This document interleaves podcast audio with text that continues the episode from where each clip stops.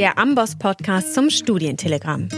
Wir fassen aktuelle Studien aus der Medizin für euch zusammen. Heute mit Antikoagulation plus ASS. Zu viel des Guten? Darüber wollen wir heute sprechen. Wir, das sind Annalena und Patricia aus der Amboss-Redaktion. Herzlich willkommen. Annalena, welche Studie hast du uns denn heute mitgebracht, die du uns vorstellen möchtest? Also ich fand tatsächlich eine ähm, retrospektive Registerarbeit super spannend und zwar zum Thema Antikoagulation plus ASS. Worum ging es da? Also normalerweise erhalten ja Patienten mit einem Vorhofflimmern oder auch einer Lungenembolie sozusagen zur Prävention von thromboembolischen Ereignissen eine orale Antikoagulation. Aber in der Praxis begegnet man immer wieder Patienten, die zusätzlich auch eine Thrombozytenaggregationshemmung bekommen, also zum Beispiel eine ASS-Therapie. Und genau das haben sich jetzt US-amerikanische Wissenschaftler mal ein bisschen genauer angeschaut, was es eigentlich mit diesen Patienten auf sich hat. Ah, interessant. Ähm, was genau haben Sie untersucht? Die Autoren sind zwei Fragen nachgegangen.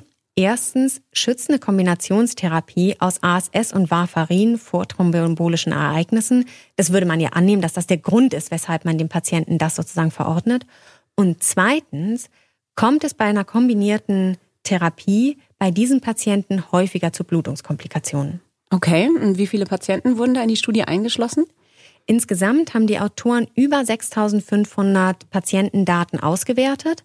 Und zwar waren zwei Drittel dieser Patienten wegen Vorhofflimmern antikoaguliert und ungefähr ein Drittel aufgrund einer stattgehabten Lungenembolie oder auch einer tiefen Beinvenenthrombose. Und alle diese Patienten wurden in dem Zeitraum zwischen 2010 und 2017 an einer US-amerikanischen Antikoagulanzambulanz behandelt.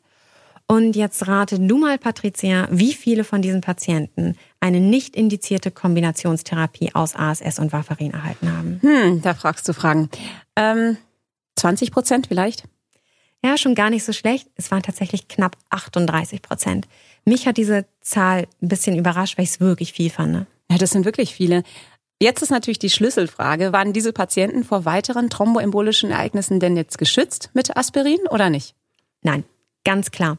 Und letztlich hat die Studie damit bestätigt, was eben auch schon aus anderen Studien gezeigt wurde. Eine Kombination aus ASS und Warfarin führt nicht zu einer Reduktion thromboembolischer Ereignisse im Vergleich zu einer alleinigen, zum Beispiel Warfarin-Therapie, wie es hier in der Studie untersucht wurde. Aspirin hat ja auch viele Nebenwirkungen. Ähm, wurden denn viele unerwünschte Ereignisse auch beobachtet? Ähm, vielleicht mehr Blutungen oder auch Krankenhausaufenthalte? Ja, exakt.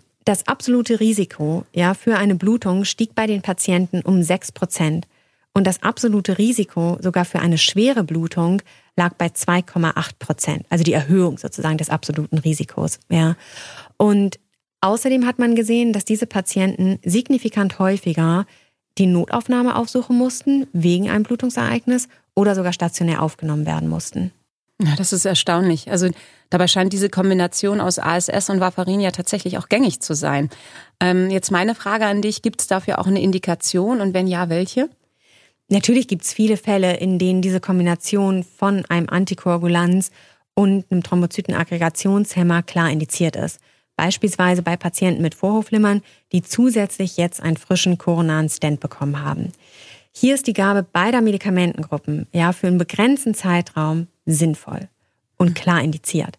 Allerdings wird hier tatsächlich auch statt ASS primär die Kombination mit Clopidogrel empfohlen, anstatt sozusagen ASS. Mhm. Und was schlussfolgern jetzt die Autoren aus den Studienergebnissen? Kannst du das vielleicht nochmal zusammenfassen? Ja, das Fazit lautet, also erstens, die Gabe von ASS zusätzlich zur Antikoagulation ohne eben eine entsprechende Indikation bietet keinen besseren Thromboseschutz. Und zweitens, eben aufgrund des erhöhten Blutungsrisikos sollten Patienten für eine Kombinationstherapie wirklich sehr kritisch ausgewählt werden. Da sollte man immer noch mal gucken, ist das wirklich notwendig und gegebenenfalls auch im Verlauf sonst eben absetzen. Mhm. Danke dir. Verrätst du uns noch den Originaltitel der Studie? Ja klar, nichts lieber als das. Die Studie ist in JAMA Internal Medicine erschienen und der englische Originaltitel lautet Association of Adding Aspirin to Warfarin Therapy without an apparent indication with bleeding and other adverse events. Danke dir. Dann verabschieden wir uns schon wieder für heute. Danke fürs Zuhören und bis, bis in, zwei, zwei Wochen. Wochen. Möchtest du die Themen noch einmal in Ruhe nachlesen und in Zukunft immer aktuell bleiben? Dann abonnier doch auch unser Studientelegramm, welches wir in Kooperation mit dem Universitätsklinikum des Saarlandes und dem Agaplesion Markus Krankenhaus in Frankfurt herausgeben. Alle Infos findest du unter go.ambos.com/podcast.